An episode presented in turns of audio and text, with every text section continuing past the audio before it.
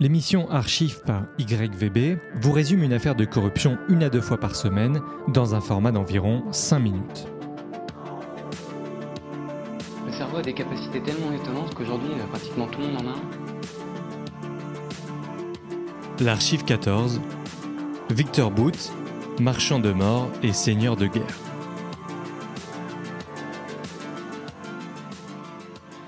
Victor Booth est reconnu comme le plus grand trafiquant d'armes indépendant des années 90-2000. Il aura fait partie de quasiment tous les conflits de cette période. Ses contacts allaient du commandant Massoud à Al-Qaïda jusqu'aux chefs d'État africains en passant par leurs dissidents. Il fut le point d'orgue de la vente d'armes internationales et le symbole de la décadence du monde des affaires russes après la chute du mur. Une rapide présentation de sa vie. Victor Anatolievitch Booth est né le 13 janvier 1967 à Douchambé, capitale du Tadjikistan. Sa mère est comptable et son père mécanicien. Bout fait son service dans l'armée soviétique et étudie à l'Institut militaire des langues étrangères. Institut notamment connu pour former au renseignement extérieur. Il s'y épanouit parfaitement puisque passionné et très doué pour les langues, il finira par en parler une dizaine. Son premier voyage, il l'effectue au Mozambique à l'âge de 20 ans. C'est un véritable choc pour le soviet qui verra pour la première fois les paysages sublimes de la côte orientale africaine. Il connaît sa première zone de conflit lorsque son unité est envoyée en Angola lors d'une opération de maintien de la paix. Il sera militaire jusqu'en 91 lorsque son unité se dissout. Après la chute du mur, Victor commence donc à comprendre que la Russie entre de plein fouet dans le monde des affaires et que les individus peuvent enfin prendre leur destin en main. Et justement, comment Boot entre dans les affaires? Pour son premier business, il ouvre une entreprise d'importation de produits alimentaires de l'ex-bloc vers la Russie. Son affaire se développe correctement, mais Victor Boot, ambitieux, quitte le pays car il estime que la corruption est trop grande et a l'impression qu'il sera bridé dans son expansion, quoi qu'il arrive. En effet, à ce moment-là, tous les business qui veulent survivre doivent payer des bakchiches et avoir les bons contacts. En 93, il ouvre en Belgique un business de sous-location d'avions cargo. Il loue d'un côté pour sous-louer trois fois plus cher de l'autre. Si on résume le travail de Booth, c'est de l'import-export agrémenté de l'utilisation de failles techniques du droit international. Les armes qu'il achète viennent dans leur immense majorité de l'ancien bloc de l'Est, Ukraine, Bulgarie, Moldavie et j'en passe.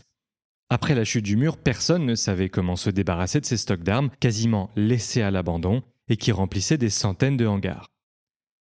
Il achète les stocks, trouve des zones de conflit qui sont en manque d'armes, crée des sociétés écrans, et enfin transporte les armes sur place grâce à sa flotte d'avions cargo.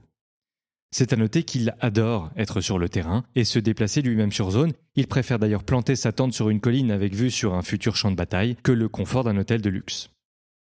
Pour ne pas être repéré par les autorités, il utilisait plusieurs techniques. En voici quelques-unes.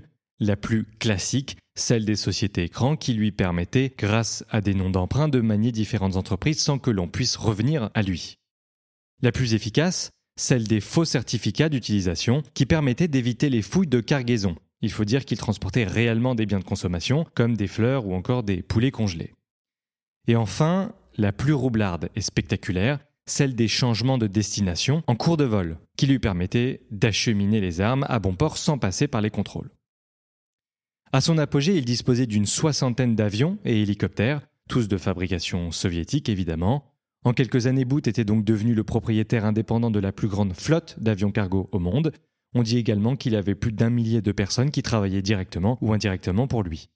Maintenant, à quelles opérations a-t-il pris part et comment? Sa spécialité, c'est de casser les embargos, et voici quelques exemples. En 93, il aide au transport des casques bleus en Somalie pour l'opération Restore Hope, qui visait à pacifier la région. En 94, il aide les soldats français lors de la très controversée opération turquoise au Rwanda. En 96, il fait face à sa première situation de crise. En effet, les talibans interceptent 30 tonnes de matériel et prennent en otage ses pilotes. Victor veut négocier leur libération directement avec le Mollah Omar, mais celui-ci refuse car Victor était connu dans la région pour avoir travaillé avec les forces du gouvernement afghan. Il était donc vu comme un ennemi. C'est finalement le fameux commandant Massoud qui, après un an de prise d'otage, aidera à la libération des pilotes. En 97, il aurait fourni l'avion ayant permis la fuite de Mobutu, président du Congo. Tout comme il l'aurait fait pour Charles Taylor, au Liberia. En 98, sa société est toujours en expansion et son influence et ses contacts sont majeurs. Sa base est aux Émirats arabes unis, mais il a notamment réussi à installer une succursale influente en Afrique du Sud. Il fait d'ailleurs de la compétition à la compagnie de transport officielle qui détenait le monopole. Il devra fuir le pays manu militari lorsque cinq hommes, armés, vinrent chez lui pour le menacer avec sa famille et voler ses ordinateurs et documents de travail. Encore une fois, Boot fait de la concurrence là où elle n'est pas acceptée. En 2001, les attentats de New York ont pour conséquence de soumettre le moindre avion aux mesures de vérification et sécurité les plus drastiques et peu à peu le volume d'affaires diminue. En 2003, le Pentagone finance des centaines de vols à la compagnie de Boot pour leurs opérations de reconstruction en Afghanistan et en Irak. Cette collaboration s'arrêtera deux ans plus tard. Et enfin, en 2006, il aurait vendu des armes au groupe terroriste du Hezbollah. Pour conclure, comment son empire s'est disloqué. En 2002, Interpol écrit un rapport nommé Projet Bloodstone, qui décrivait toutes les connexions de Boot dans le milieu de la vente d'armes. Se rajoutait à cela une plainte belge qui concernait des accusations de blanchiment à hauteur de 325 millions de dollars entre 1995 et 2001. Et coup de grâce, George Bush, fils, décide de geler les avoirs du dictateur Charles Taylor aux États-Unis ainsi que ceux de ses proches, dont Victor Boot.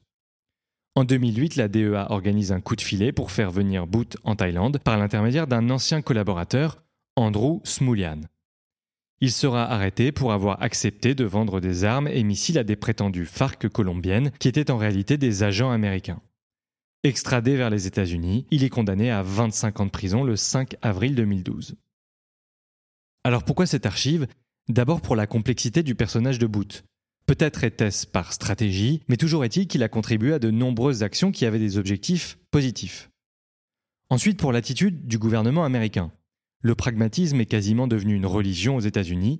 Ils se sont servis de Victor Boot lorsqu'il leur était utile, puis l'ont finalement sacrifié. L'une des hypothèses à cela est que le gouvernement US ait craint que Boot déséquilibre à son échelle les rapports de force au Moyen-Orient, et les USA qui avaient déclenché deux guerres, une en Afghanistan et l'autre en Irak, ne pouvaient plus se permettre cette potentielle épine dans le pied de leur stratégie militaire.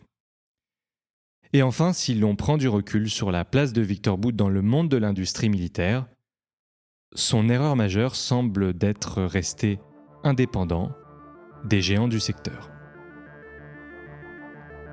C'était l'archive numéro 14. Merci et à bientôt.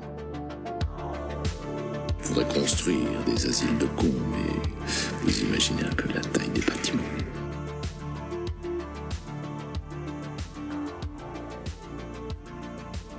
Okay, Houston, we've had a problem here.